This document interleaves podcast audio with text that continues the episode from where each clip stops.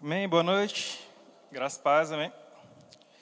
É, antes de qualquer coisa, vamos fazer uma oração, antes de iniciar a nossa, nossa palavra. Pai, te damos graças, Senhor, por essa noite, essa noite de ensino, Pai, aqui na tua casa. Te damos graças, Pai, porque nessa noite é a tua palavra, Pai, e o Senhor será exaltado nessa noite. Em nome de Jesus, nós cremos, Pai, porque a tua palavra é a nossa fonte, a nossa fonte de confiança, a nossa fonte de vida, e é nela que nós nos apoiamos. Que tudo aquilo que se levante contra, Pai, o conhecimento da tua palavra, caia por terra em nome de Jesus e que os corações nessa noite estejam abertos, Pai, para que o Senhor possa fazer tudo aquilo que te apraz. Em nome de Jesus. Amém. Amém. Graças a paz novamente. É, meu nome é Lucas e fiquei com a responsabilidade hoje de trazer a palavra de Deus, essa grande palavra para nós essa noite. E eu achei engraçado que eu tava, entrei na igreja ali, eu encontrei com, acho que foi uns 10 irmãos que olham e falam, vai pregar hoje? Eu espero que seja porque eu estou muito arrumado e não porque nos outros dias não estou tão arrumado, né? Eu estou de olho em vocês, então. Né? É, mas antes de iniciar o tema da mensagem, eu queria indicar dois livros, que são é os livros que vão basear a mensagem dessa noite. Na verdade, são três, né? Um deles é o livro Relacionamentos Importam, do Tony Cook. O outro é Evite a Armadilha da Ofensa, do Kenneth Hagin. E o terceiro livro que eu queria indicar é o livro de Provérbios. É um livro que é muito valioso e que vai pautou muitas coisas que vão ser tratadas essa noite, amém? É, a gente tem um, um, o Verbo Shop ali com grandes autores, com livros muito importantes, mas todos eles são baseados na Bíblia. Então é importante que durante a nossa vida de literatura, de leitura, da, da, é, para aprender mais da, do Senhor, tenha sim os livros, mas que a gente nunca deixe de dar espaço para a palavra de Deus, que é a, a fonte prioritária desses livros, amém? A palavra de Deus ela é a fonte confiável, ela é imutável, ela desde os, o, das eras, ela não muda e ela é, é comprovada a eficácia dela, amém? É, ela está acima de qualquer doutrina humana, daquilo que o homem pensa que sabe, ou sabedoria humana, a palavra de Deus está acima. É muito importante que a gente tenha esse conhecimento, esse entendimento que a palavra de Deus ela é a nossa fonte, amém? E eu estava vendo esses dias como é, tem, tem se, se, sido criado muito conhecimento através da internet, né? É muito fácil você adquirir conhecimento, você seguir pessoas que vão trazer informações a respeito da sua vida, a respeito da sua família, como você deve proceder no seu dia. E é muito bom você ter esse tipo de conhecimento também. Mas se ele não tiver pautado na palavra, ele não vai servir de muita coisa para você. É, pode ser que a pessoa tenha feito algo lá na vida dela e deu certo, mas aquilo não é uma doutrina que você deve seguir. A doutrina que a gente deve seguir para a nossa vida é sempre aquilo que está na palavra do Senhor, amém? Eu tava, eu gosto de sair cedo e conectar o celular no, no carro, né, para botar a música. E sempre no tempinho que o celular fica buscando a conexão ali, o rádio fica tocando um tempo até ele poder conectar, né? E eu estava ouvindo um pedacinho, de repente estava uma mulher falando de horóscopo. E eu achei engraçada aquela situação, porque ele estava, na verdade, o horóscopo ele é um conjunto de situações e, e, coisas que você devia fazer todo dia, mas aquele, eles fazem um jeito que você devia fazer naquele dia, né? E aí ela estava falando que aquele era um bom dia para fazer amigos. Eu falei, que dia que não é um bom dia para fazer amigos, né? Mas se ela está falando, então vou, vou me atentar, entre aspas, né? Vou fazer amigos hoje, vou buscar alguém para fazer amigo. Aí depois ela continuou falando que você, eu poderia receber uma ligação de, de alguém distante hoje. eu falei, pode ser, porque todo dia o pessoal do 011 me liga oferecendo o plano da Viva, então mais uma chance dela estar tá certa hoje. Então Fiquei ali curioso. E aí, enquanto celular não conectava ali, ela finalizou falando que a cor do meu dia era azul. Aí eu falei, pronto, eu vou voltar para casa, porque eu estou de preto, então já esquece, não estou pronto para o meu dia ser bom hoje. É, brincadeiras à parte, eu achei interessante como muita gente se pauta nas coisas que o, os homens dizem sabedoria humana e dão tanto valor àquilo. E aí, quando vem para a palavra, por ela ser simples e pura, a pessoa não, não vê algo espetacular e não dá o devido valor, amém? Mas a gente crê que a palavra ela é verdadeira e ela é eficaz na nossa vida, né? A gente crê que nós somos a geração que vamos manter a integridade da palavra, independente das pressões, e elas vão aumentar, não é? As pessoas querendo que a gente mude aquilo que a palavra diz, querendo se adaptar a que o mundo quer que seja a tendência, a moda, mas nós somos uma geração que vamos manter a integridade da palavra, independente de qualquer pressão, amém? Então, para adentrar dentro do tema dessa noite, é, eu lembro que eu sempre brinco com o Guilherme quando ele vai começar a pregar, que ele fala assim: se eu pudesse dar um título para essa ministração, seria tal. Aí eu falo para ele: como assim, cara? Você não, a pregação é sua, né? Você não pode dar um título para ela?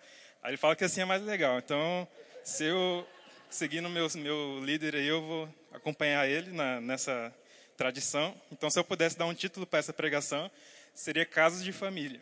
Mas, como eu não posso dar o título para a pregação, ela vai ser Resolvendo Conflitos à Luz da Palavra. Amém?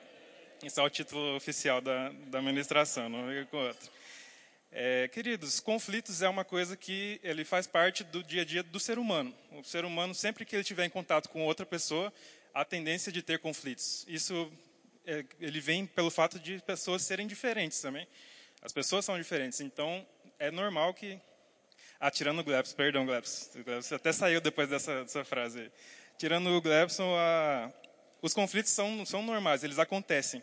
E ele não diz muito, não vai dizer a respeito de você ser menos cristão ou mais cristão, você passar por um conflito. Mas a forma como você vai lidar e tratar com aquele conflito é o que vai dizer o quão cristão, qual, qual é o seu nível de maturidade na palavra de Deus, amém? É, no dicionário, a palavra conflito, ela tem um significado, dentre vários, ela tem um bem interessante que é uma profunda falta de entendimento entre, entre duas ou mais partes. Então, ela, ela vem sendo bem firme, dizendo que é uma profunda falta de entendimento. E isso faz parte sempre que você estiver relacionando com alguma pessoa, seja no seu trabalho, seja na sua família, seja com o seu cônjuge, né? É, isso é passível de acontecer porque são pessoas que pensam diferente. É, então, nós acreditamos que os conflitos eles fazem parte sim da vida, mas a forma como nós vamos vencer o conflito vai dizer como nós estamos em fé e como nós estamos em Deus, amém? Abre aí em Provérbios, no capítulo 17.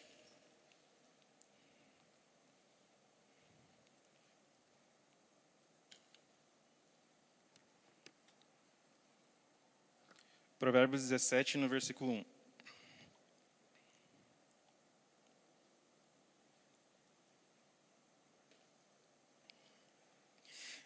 Queridos, como nós falamos, os conflitos eles vão fazer parte e, ele, e conflitos eles podem fazer, em algum momento eles podem passar pela sua vida. O que ele não pode acontecer é ele fazer morada na sua casa, amém? Sua casa não pode ser uma morada do conflito. A sua casa ela tem de ser conforme o reino de Deus é.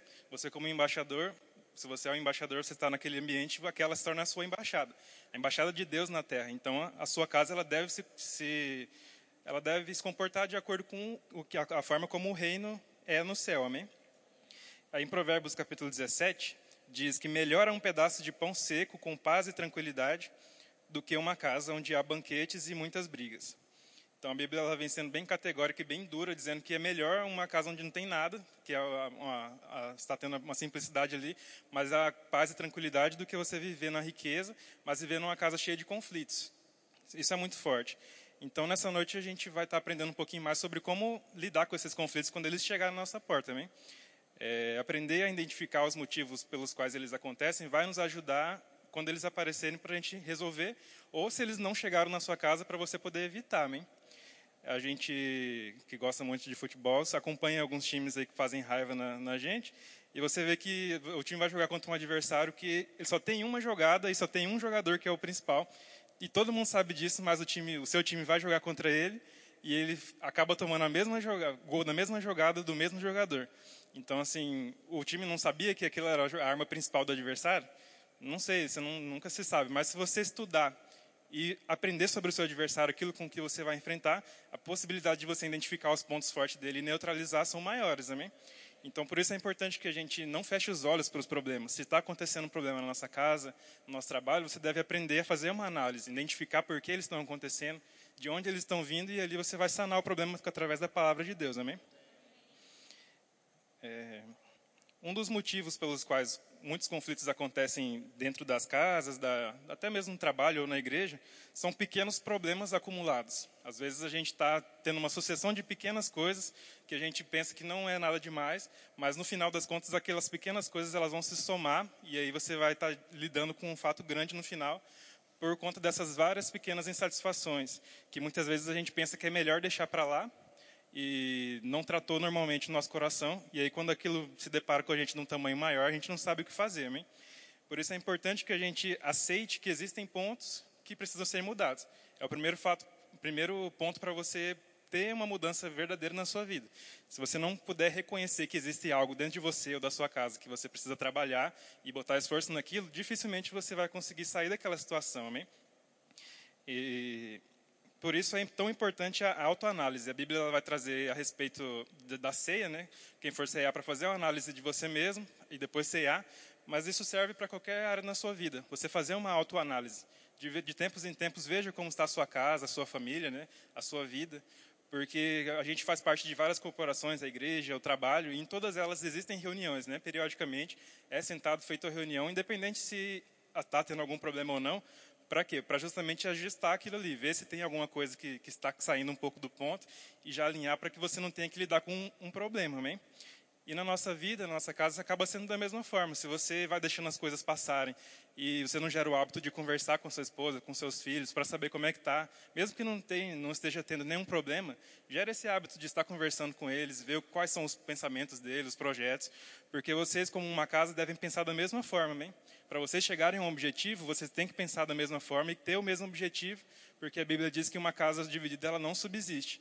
Então é importante, se você tem um objetivo, você não pode ter ele para você mesmo, e aí sua esposa às vezes nem sabe o que você está sonhando, o que você está planejando, seus filhos não sabem, e aí aquilo está cada um remando para um lado, por quê? Porque falta um pequeno item que é a conversa, gerar o hábito de conversar, de, de compartilhar da vida comum, né? Quando a palavra diz sobre ter a vida comum do lar, a gente já pensa logo, por causa do nosso dia a dia, que essa palavra comum é de normal, de não ser extraordinário, ser comum apenas. Mas não. Quando a Bíblia diz a vida comum do lar, quer dizer que ela é compartilhada. Comum vem desse sentido, de compartilhado, a vida comum do lar.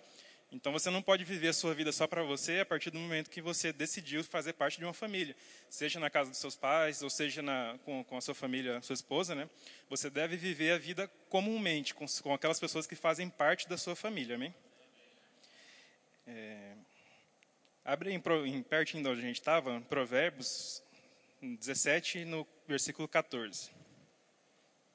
Provérbios é uma grande pérola para nossas vidas, amém? Ele é um livro que, que ele vai abordar de, desde a vida amorosa até a vida familiar, trabalho, de tudo ele vai abordar ali. Então, gere esse hábito sempre de é um livro que, você, que ele não tem continuidade, assim, você não precisa ler o capítulo 1 para entender o versículo 10, versículo, o capítulo 8.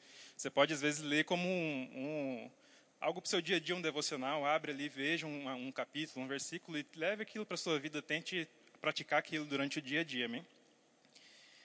Em Provérbios diz que começar uma discussão é como abrir brecha em um dique. Por isso, resolva a questão antes que surja a contenda. Então você vê a Bíblia trazendo esse exemplo, um dique, não sei se você já teve a oportunidade de ver, mas é como uma represa, você represar uma grande quantidade de água ali. E ela vem trazendo que você deixar algo acontecendo e, levando, empurrando com a barriga, entre aspas, é como você abrir uma brecha em um dique. Você, um momento aquele dique ele vai abrir, você não vai mais ter controle de como corrigir aquilo, amém? Por isso ela diz que você deve sentar e resolver a questão antes que surja a contenda ou o conflito. Então, se você está identificando algo, já senta, já conversa e resolve, porque é muito mais fácil você fechar uma brecha do que você poder reconstruir um dique inteiro, né? Por isso é importante a gente ter esse hábito. É, seguindo mais um ponto, algo que gera muito conflito dentro de uma casa, de um lar, ela é, acaba sendo a armadilha da comparação. Muitas vezes a gente compara, tem muita mania de comparar a nossa família com a família dos outros, ou comparar a, a gente com nossos familiares e querer que as pessoas sejam sempre da maneira como a gente quer ou da maneira como a gente é, né? E muitas vezes isso acaba gerando conflitos, porque você tem um hábito, por exemplo, e aquele hábito ali você tem porque provavelmente você gerou isso desde a, do, de criança, da sua vida inteira você gerou esse hábito. Aí você pega e casa com alguém e de repente você quer forçar a pessoa a ter aquele hábito que você gerou a vida inteira dentro de um mês, dois, três, seis meses. E dessa forma não é assim que acontece. Você vai querer impor a, aquele hábito para aquela pessoa e você vai acabar gerando uma contenda ao invés de ter o resultado positivo, amém? Por isso é importante que você gere, não gere esse hábito de ficar se comparando. Não é porque você faz algo que a sua esposa ou seus filhos devem fazer aquilo. Muitas vezes a gente acaba ficando frustrado, por exemplo, que os nossos filhos, por exemplo, não têm o mesmo hobby ou aquela mesma não têm os mesmos gostos que a gente. Mas é importante a gente saber que os nossos filhos não são mini versões da gente, né? Eles não são mini craques, aqueles bonequinhos que você balança eles, eles sacodem a cabeça. Eles têm as próprias personalidades, eles têm aquilo que eles vão gostar, aquilo que eles vão querer fazer. E desde que não, não fuja da palavra, que não seja certo ou errado, você deve aprender a desenvolver aquilo com ele. Então, muitas vezes, eu, não sei se você lembra daquele brinquedo que as crianças brincam, que são os, os, as formas geométricas, você tem que encaixar dentro da, da forma correta, né? Às vezes seu filho é um triângulo e você está querendo empurrar ele no quadrado, porque você é um quadrado, né? então você quer que ele encaixe ali. E aí você está gerando conflito com seu filho na sua casa, por quê? Porque você não gerou essa sensibilidade de aprender, de identificar qual é a personalidade dele, aquilo que ele vai gostar de fazer, quais são as habilidades que ele tem para o futuro. Isso vai ser bom para a sua casa no momento e futuramente para ele. Ele vai começar a desenvolver desde agora, desde de pequeno, aquilo que ele sabe fazer bem, aquilo que ele é bom. Você desenvolver e participar dessa caminhada junto com ele, né? Ao invés de você querer impor aquilo que você gosta, às vezes você gosta de andar de, de bicicleta e seu filho detesta bicicleta, mas você quer forçar ele a andar com você e aquilo acaba gerando conflito, você está irritando ele, não é um, algo proveitoso para o seu lar. Né? Então é importante que a gente tenha sempre essa harmonia. Conversa, gera esse hábito de, de conversar, de estar em contato com eles, com a sua família, com a sua esposa, seja também no seu trabalho, na igreja. Sempre que tiver um grupo social, é importante que a gente tenha essa sensibilidade de não ficar comparando ou querer que as pessoas tenham a mesma, a mesma característica da gente. É isso que faz as pessoas diferentes também, as pessoas especiais, que cada uma tem a sua própria característica. Então, baseado nisso, a, a solução para você vencer a comparação, essa armadilha tão perigosa, é você usar a lente certa. Se você, quem usa óculos sabe quão importante é você ter a lente certa para você ver. Se você pega um, um, óculos de alguém, provavelmente você não vai enxergar muito bem, ou se você tiver sem óculos também vai vai estar tá meio turva a sua visão. Mas a Bíblia diz em Mateus, queria que você abrisse também, no capítulo 6, ela vai trazer um exemplo muito valioso sobre visão ela vai trazer um, um, algo sobre os olhos, mas quando a, a, a passagem ela está dizendo a palavra olhos ali, ela não está se referindo ao seu olho físico, ela está dizendo sobre a maneira como você enxerga as coisas, amém? Mateus 6, no versículo 22.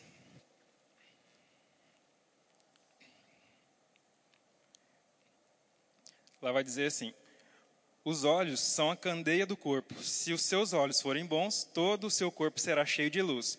Mas se os seus olhos forem maus, todo o seu corpo será cheio de trevas. Então a Bíblia está dizendo sobre olhos bons e olhos maus, amém? Mas ela, você concorda comigo que ela não está falando sobre o olho físico. Porque se ela estivesse falando sobre isso, seria sobre a capacidade de você enxergar. Se você vê bem ou mal, seria a definição se seu olho é bom ou ruim. Mas a Bíblia está indo além. Ela está dizendo sobre a forma como você enxerga as coisas. Se você enxerga as coisas de uma forma ruim, de uma forma má, aquilo vai influenciar na sua vida e no seu corpo. Da mesma forma, se você enxerga as coisas de uma ótica boa, da ótica de Deus, o seu corpo ele vai ser bom e a sua vida vai refletir aquilo. Amém? É, da mesma forma, um exemplo bem, bem legal que, eu, que o Espírito Santo me trouxe é o exemplo de dinheiro. Digamos aqui que a gente, algum de nós aqui recebesse um milhão de reais na conta. Está lá na sua conta, amém? É, você vai se alegrar, com, com certeza, vai se exultar, vai pular, vai se alegrar, né? Agora imagina um milionário, grande milionário, o Mark Zuckerberg. Não é esse Mark aqui ainda, mas é o, o, criador do Facebook. Imagina que ele descobrisse agora que tudo que ele tem na conta dele é um milhão de reais. Provavelmente a reação dele ia ser bem diferente da que a gente teve, amém? Mas você vai concordar comigo que o um milhão de reais é o mesmo, não é? O mesmo um milhão de reais que está na sua conta, está na conta dele, mas a forma como vocês estão enxergando a situação é que tá, vai definir como você vai reagir. Da mesma forma, uma igreja, por exemplo, que tenha. Imagina essa igreja aqui com dois mil membros. É uma maravilha, amém? Acredito que o pastor ia ficar muito feliz, ia se exultar, se alegrar. E, mas da mesma forma, uma igreja que tinha 10 mil membros, se de repente ela passar a ter 2 mil membros, acredito que o pastor daquela igreja não vai ficar tão contente quanto o pastor Gilmar, né? Ele vai querer saber por que, que aquilo está acontecendo.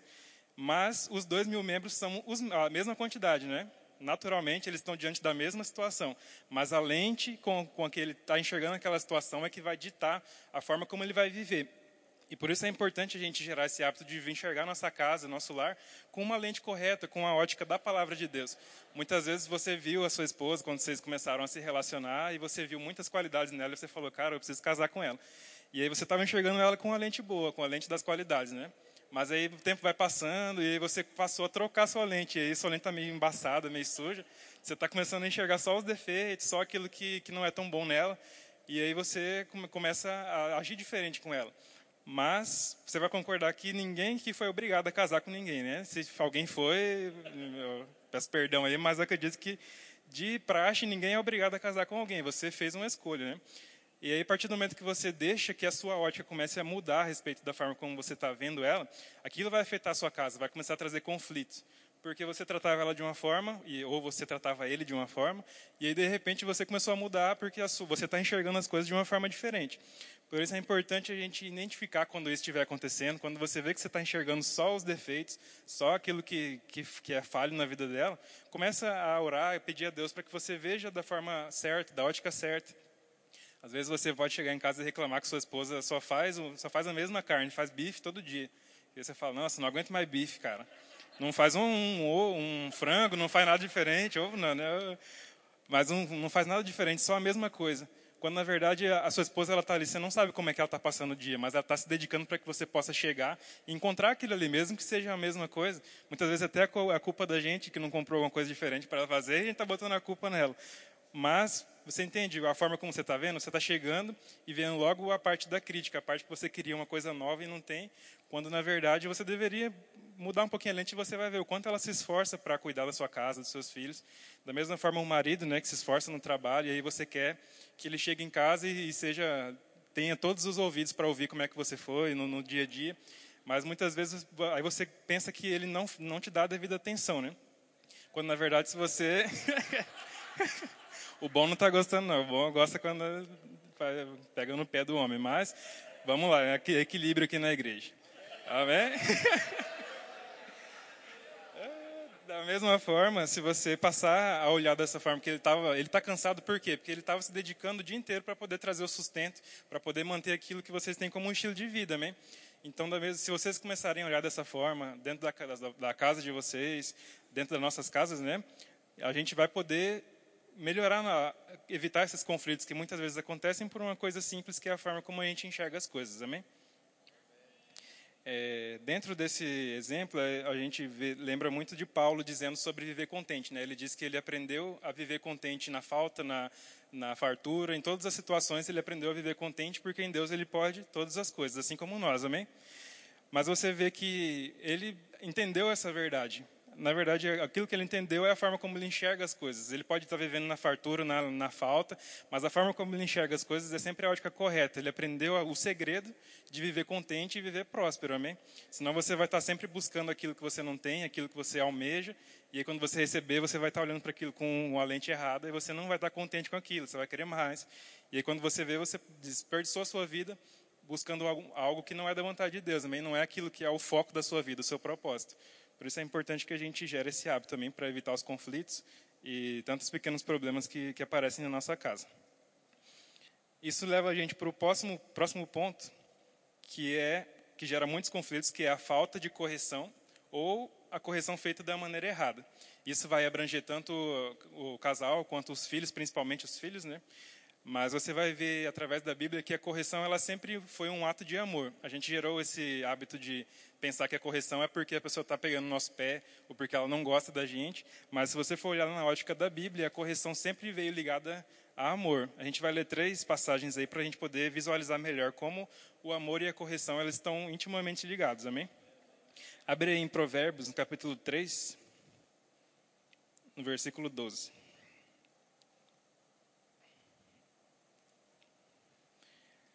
Provérbios 3,12.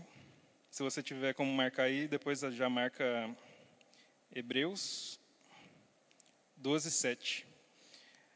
Em Provérbios vai dizer assim: Pois o Senhor disciplina quem ama, assim como o pai faz ao filho de quem deseja o bem. Amém? Em, em Hebreus capítulo 12, no versículo 7, esse se você não tiver tempo de abrir, a gente vai agilizando para ganhar tempo vai dizer que pra, é, suportem as dificuldades, recebendo-as com, como disciplina. Deus os trata como filhos. Ora, qual filho que não é disciplinado por seu pai? Então você vai ver mais uma passagem relacionada à, à correção, como o pai e o filho, como uma, uma atitude de amor, amém? Em, em Coríntios, no, em 1 Coríntios capítulo 4, Paulo vai, depois de advertir a, a igreja de Corinto ali, ele vem, vem trazendo no versículo 14. Ele diz: Não estou tentando envergonhá-los ao escrever essas coisas, mas procuro adverti-los como a meus filhos amados. Então, nesses, nessas três passagens, a gente viu como está ligado a correção com o amor. A correção ela não vem para te envergonhar, para fazer com que você se sinta mal, ou para te prejudicar, para te queimar, mas para te fazer melhorar, porque quem está te corrigindo, ele entende-se que ele deve te amar, amém? Agora, um grande problema é quando essa correção ela não vem, quando a gente não faz essa correção que deveria fazer, ou quando a gente faz de uma maneira incorreta, de uma maneira errada. Aí você pensa, como é que eu corrigi de uma maneira errada? Não, tem como, né? Mas eu vou te mostrar através da palavra e através de alguns exemplos que existe uma forma assim de você fazer uma correção errada, e em vez de você obter o resultado positivo, você vai acabar gerando um conflito dentro da sua casa, amém? É, tem um exemplo muito legal que eu, que eu aprendi quando eu fui visitar os parentes da minha esposa no, no Pará, né? Você pode gostar ou não da comida paraense, mas você tem que reconhecer que é uma comida muito, é uma culinária muito rica, né? Muito diversificada. E tem um prato lá que eu achei bem interessante que se chama maniçoba. Ele é um prato feito com raízes de, da, da, folha de mandioca.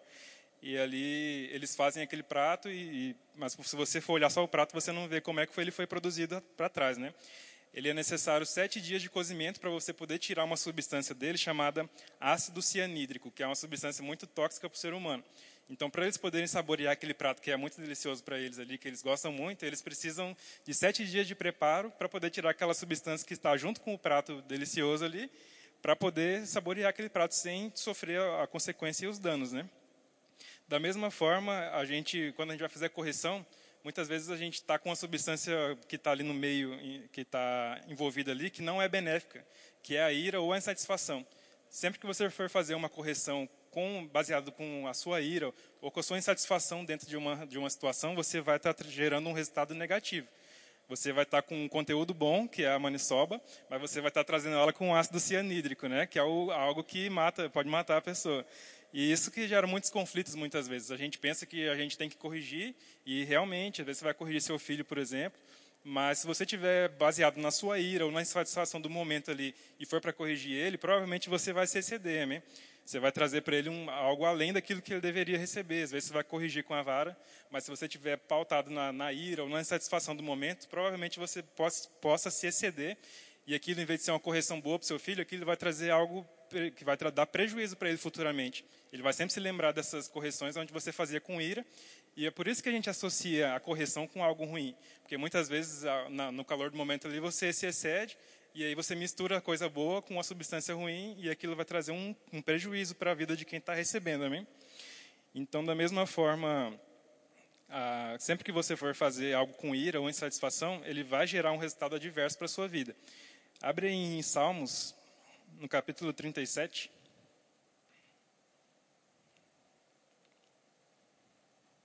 No versículo 8.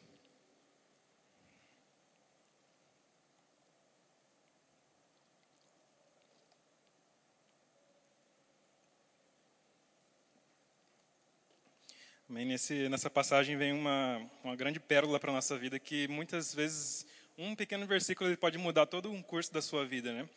Em Salmos 37 vai dizer que assim, deixe a ira e abandone o furor. Não te impacientes, pois isso certamente acabará mal.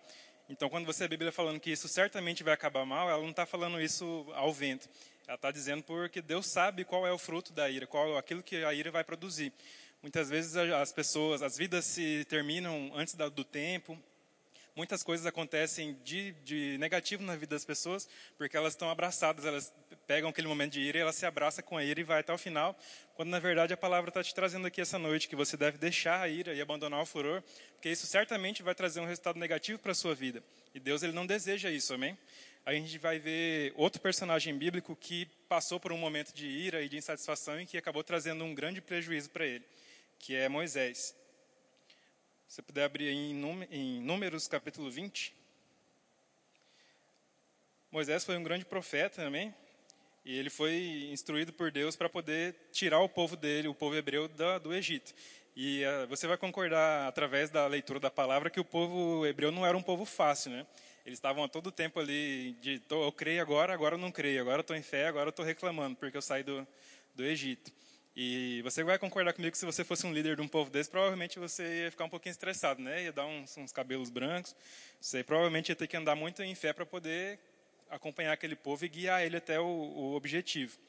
Mas aí em Números, no capítulo 20, você vai ver uma, uma, passagem que marcou muito a vida de Moisés e que ditou o final dele na, dentro daquela caminhada.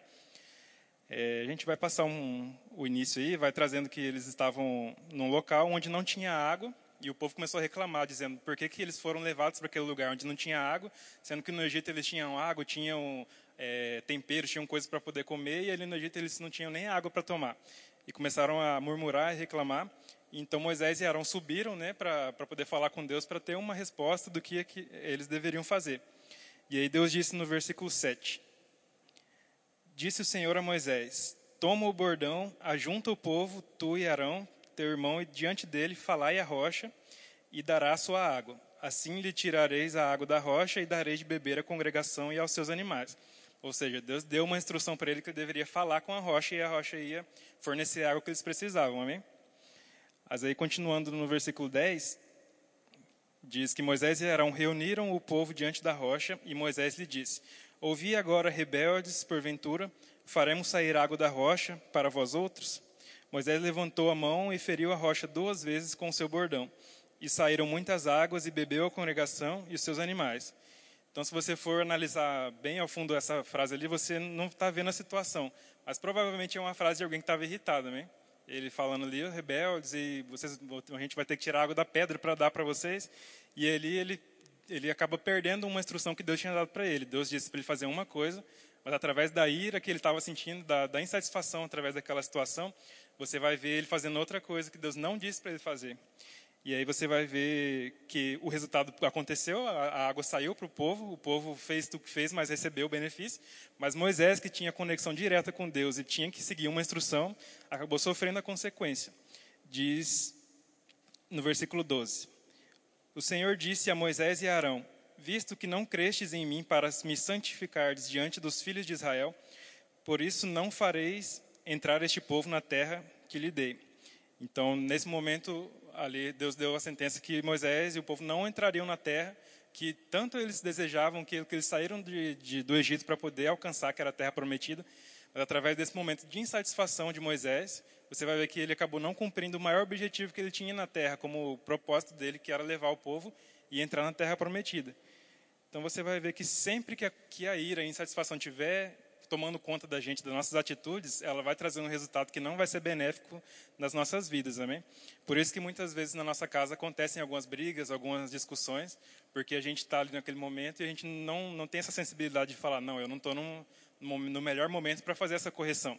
Às vezes é melhor você tirar um tempo, ora, pede a Deus, vá, ou simplesmente você conta até 10, respira um pouco, deixa aquela ira passar, porque a palavra ela diz que a ira ela é pertinente, ela pode acontecer, diz irai-vos, mas a condição é que você não peque com aquela ira que você está sentindo.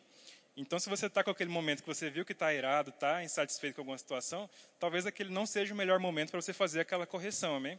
Respira um pouco, relaxa, pede a Deus a sabedoria e depois com calma você vai lá, bota seu filho no cantinho, explica para ele por que ele está tomando umas bordadinhas, dá uma varadinha e ele vai entender aquilo, ele vai tomar uma correção dentro daquilo que deveria acontecer, nada além do, do ponto e ele vai entender que a correção ele mereceu e não foi com algo negativo, com a ira, aquilo não vai trazer um resultado negativo para ele, amém? Então, a correção ela feita em amor, ela sempre vai gerar um resultado perfeito. Então, aguarde o momento oportuno para fazer essa correção, seja no seu trabalho, na sua casa. Muitas vezes é melhor você aguardar o momento e pedir instrução a Deus para poder fazer aquilo da maneira correta. E isso leva ao próximo ponto que a gente faz ao contrário, né? A gente viu sobre a correção, como ela é importante a gente corrigir e ajudar o nosso familiar, o nosso próximo, mas a gente gerou o hábito exatamente ao contrário. Em vez de a gente corrigir, a gente criou o hábito de expor aqueles os erros e os problemas da nossa casa. É, muitas vezes a gente se reúne com algumas pessoas e a gente está conversando e aí naturalmente vai saindo da gente. Fala, não, meu marido ele é grosso, ele é rude, ele me, me trata mal. E ele não tem jeito não. Ou meu marido, ele, nada que ele faz dá certo. Ele, onde ele bota a mão dá errado. Não sei o que, que eu vou fazer não, não vou, vou ter que orar mais a Deus. Ou o marido falando que a esposa, minha esposa não sabe fazer nada, minha esposa é, não tem controle financeiro não. Ela pega o cartão, ela destrói a vida financeira da gente em uma tarde. E aí aquilo vai gerando, às vezes você está conversando sobre seus filhos, aí você fala, oh, meu filho não, não, não sei o que vou fazer não. bicho é danado, bicho não, não, não para quieto, ou ele não consegue fazer as tarefas da escola. Às vezes a gente usa até palavras mais fortes, né? diz que a criança é burra, que a criança não, não tem essa capacidade de fazer. E aquilo vai saindo naturalmente, você não precisa fazer esforço ou pensar naquilo. Você vai falando que aquilo é normalmente aquilo que o seu corpo está pensando, a sua, a sua carne, né? E isso acaba sendo uma coisa muito ruim. É, eu lembro que eu estava numa situação onde eu estava com um casal e uma criança. E eles estavam falando ali alguma coisa sobre leitura. E aí o filho, não, por algum motivo, ele não conseguiu. Daí ele virou para a mãe e falou: É por causa da dislexia, né, mamãe? Aí ela: É, filho, é por causa disso. Daí eu fiquei, eu nem falei nada, eu fiquei parado, mas fiquei pensando. Ela não devia ter mais que seis, sete anos. O que uma criança de sete anos sabe sobre dislexia? Ele não vai saber te dizer como é que funciona, como é que aquilo está agindo no corpo dele. Mas tudo aquilo que ele tem de informação sobre dislexia é aquilo que o pai e a mãe dele provavelmente passaram para ele. Provavelmente eles receberam esse rótulo e foi transmitido dos pais para eles e aquilo acabou acaba rotulando ele. Aquilo ele vai levar para a vida inteira dele. Sempre que ele se deparar com uma situação, ele vai se lembrar: se eu não conseguir fazer é porque eu tenho dislexia. E isso acaba sendo algo que é muito ruim para as crianças, porque é, até ele ter a idade correta para ele poder receber e entender de Deus diretamente aquilo que Deus pensa sobre ele, a boca de Deus para poder passar essa informação para ele é a sua e a minha, amém? Então, se a gente não gerar esse hábito de passar informações boas para o nosso filho, não estou negando a situação dizendo que dislexia, que transtorno de, de atenção não existe, mas o que é essas doenças perto da palavra de Deus é aquilo que Deus já disse sobre o seu filho, amém? Então, em vez de você ficar com, com o, o, diagnóstico médico, falando aquilo para o seu filho e onde ele vai pegar aquilo, e ele vai levar como verdade, porque ele é a pessoa que você, que você é a pessoa que ele mais confia, amém? Então, se você transmite isso para ele, é isso que ele vai levar para o resto da vida dele. Agora, se você pega para ele e diz que não existe dislexia suficiente, capaz que possa parar aquilo que Deus tem para fazer na vida dele, ele vai aprender isso também, amém? Porque você, ele confia em você. Você dizer para ele que ele pode, ele tem capacidade de fazer as tarefas dele, ele tem capacidade. Eu lembro que meu pai sempre passava essa informação, meu pai e minha mãe. Eles, meu pai tinha um trabalho que tomava muito tempo dele, mas ele sempre que podia, ele e minha mãe me ajudavam nas tarefas, mas sempre me dizendo que eu sabia fazer. E eu não sabia fazer nada, né, Eu estava olhando para a tarefa, estava lá, dois mais dois, botando cinco, e eles falando, mas você consegue, filho. E eu não entendia nada, mas aquilo estava dentro de mim. Até o momento que eu comecei a, a conseguir desenvolver aquilo, e sempre que eu fui deparado com algum desafio na, no, no, decorrer da minha fase escolar, eu sempre lembrei disso. Eu lembro claramente a voz deles dizendo que eu, eu conseguia fazer. Às vezes eu não, nem sabia como fazer, mas eu falava, não, se eles disseram que eu consigo fazer, então algum jeito eu vou conseguir. E aí eu ia estudar, ia pesquisar, ia, como a gente começou na fase de, de computador, né? Então a gente ia pesquisar na internet e ver, e de alguma forma saía, querido. Não sei como é que saía, mas aquilo começou a moldar a minha realidade. Eu comecei a olhar para as coisas e falar, não, eu consigo fazer não tem, não tem nenhuma, nenhum transtorno. Eu lembro que eu tinha uma dificuldade imensa de falar em público, mas acho que acredito que se meus pais fossem buscar um diagnóstico, talvez eles encontrar alguma coisa, porque não, não tenho muita facilidade de falar, que é graça de Deus, amém? Mas se eu tivesse recebido um diagnóstico, talvez hoje eu nem estaria aqui, se eu tivesse ido atrás, meus pais tivessem transmitido aquilo para mim. Mas eles sempre fizeram com que eu acreditasse que eu era capaz de fazer. E você também tem esse poder através da vida dos seus filhos, amém?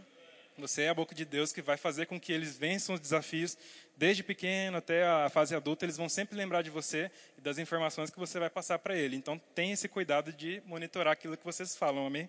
Que nós falamos, que eu creio que também vou precisar fazer, pôr em prática esses versículos quando for pai também. É, então, voltando, a gente. Deixa eu agilizar que o tempo está curto.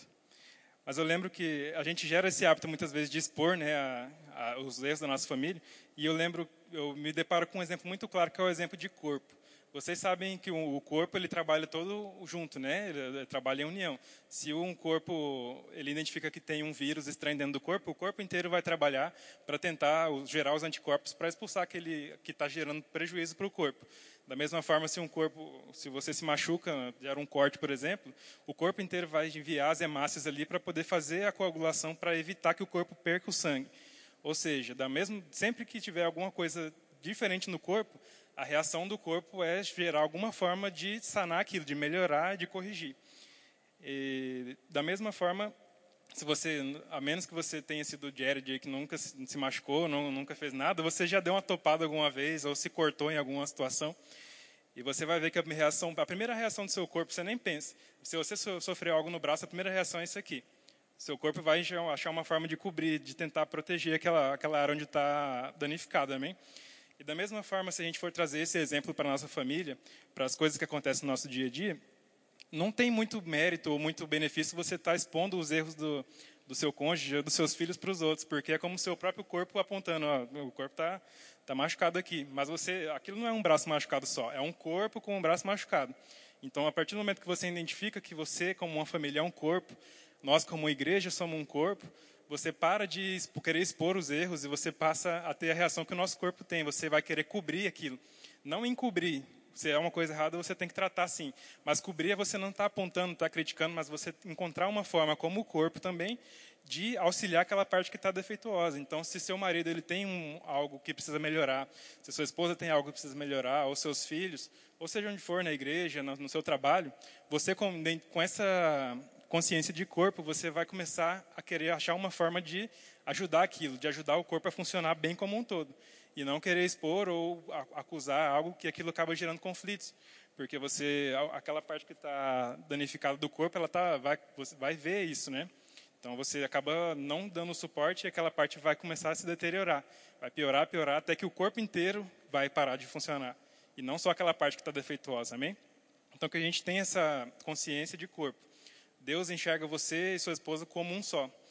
Deus enxerga a sua família como um corpo por completo. Então, se você tiver essa consciência, você vai começar a se comportar dessa forma na, diante dos problemas e dos conflitos, e Deus vai poder agir através de você para poder encontrar uma forma de recuperar aquela parte que não está funcionando bem, amém?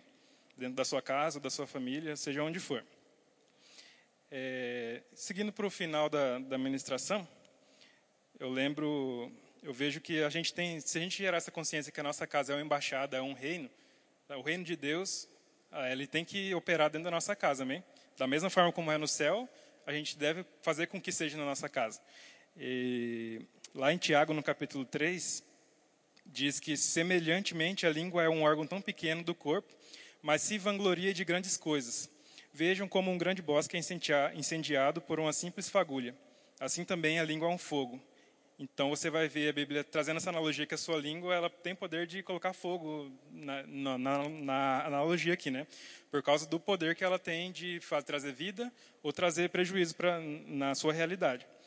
Isso me leva a, um, a, uma situação. Não sei se você já teve a oportunidade de estudar sobre o imperador Nero.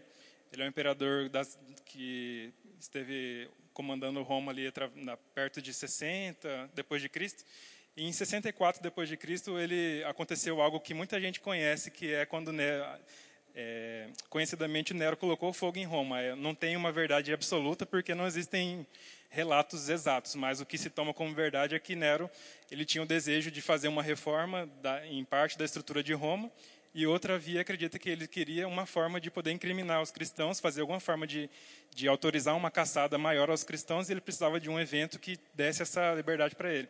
Só que Roma, nessa época, ele, já, ele era um império, mas ela já vivia com traços de democracia. Ela tinha um Senado, ela, as decisões não, não, partiam só de Nero.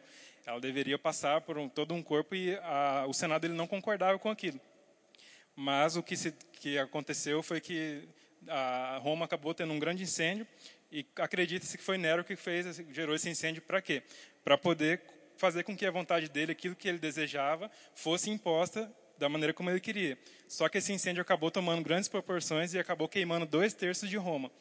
Ou seja, você vai ver que Nero, por uma atitude onde ele queria colocar a vontade dele, executar a vontade dele, ele colocou quase o império todo a, em, em, chamas, é, sem a sabedoria necessária. Né? Então, se a gente ligar esses dois exemplos, a gente vai ver que a nossa língua ela tem esse poder, como a Bíblia diz, de, de morte e vida. E aquele que utiliza vai comer do seu fruto. Se você utilizar bem, você vai comer um fruto bom, mas se você utilizar mal, você também vai comer esse fruto. E a língua ela tem esse poder. Muitas vezes a gente está na nossa casa e a gente está querendo impor nossas vontades e falando, usando nossa língua para colocar fogo literalmente na nossa casa. Você às vezes tem uma atitude que deveria, que poderia ser benéfica para todos, mas você deixa ela de lado porque você quer expor aquilo que você acha que deve ser feito, da maneira como você deve ser feito. E aí, com aqueles conflitos, você está queimando a sua casa, botando ela em chamas com a sua língua, amém? E isso não é o que deve acontecer. A gente, o Felipe, que é advogado, deve conhecer melhor, mas eu estava pesquisando e a gente viu que em audiências de conciliação, normalmente o pessoal fala que existem três, três formas de resultado. Existe a decisão onde a parte A vai ganhar, existe a decisão onde a parte B vai ganhar, E existe a terceira decisão, que é o que o pessoal mais busca, que é onde os dois vão perder, mas vai ser o resultado onde os dois vão ganhar, amém?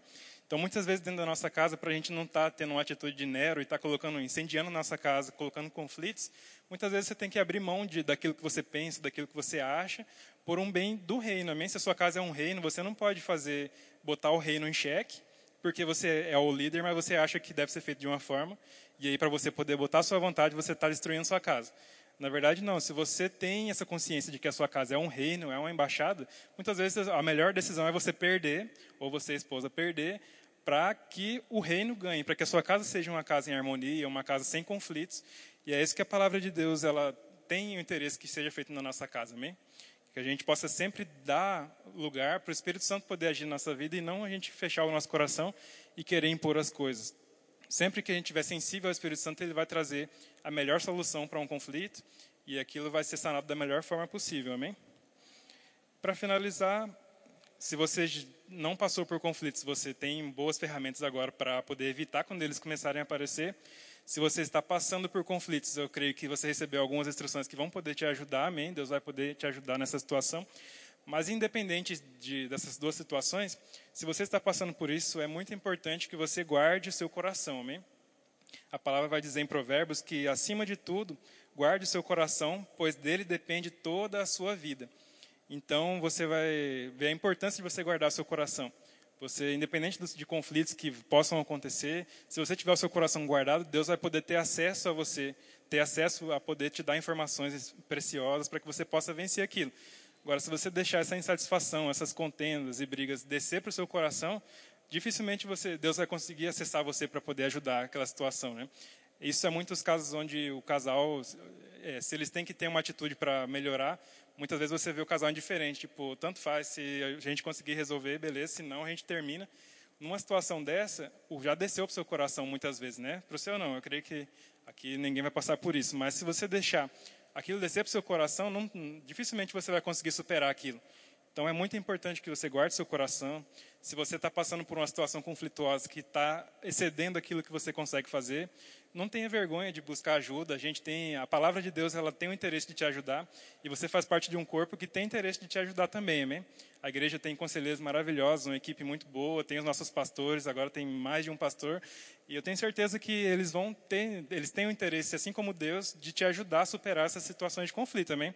Então, busque sempre a palavra, aquilo que a palavra tem para você sobre família. Absorva o máximo que você puder dentro desses cultos de família. Não pense que ah, é sempre o mesmo assunto.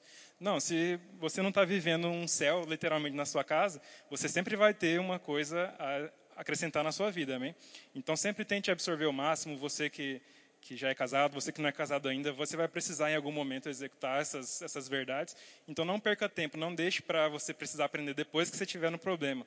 Aproveite, você tem uma oportunidade preciosa de aprender antes para poder executar dentro da sua casa, amém? Então é isso, eu queria agradecer a oportunidade de, de estar ministrando a palavra.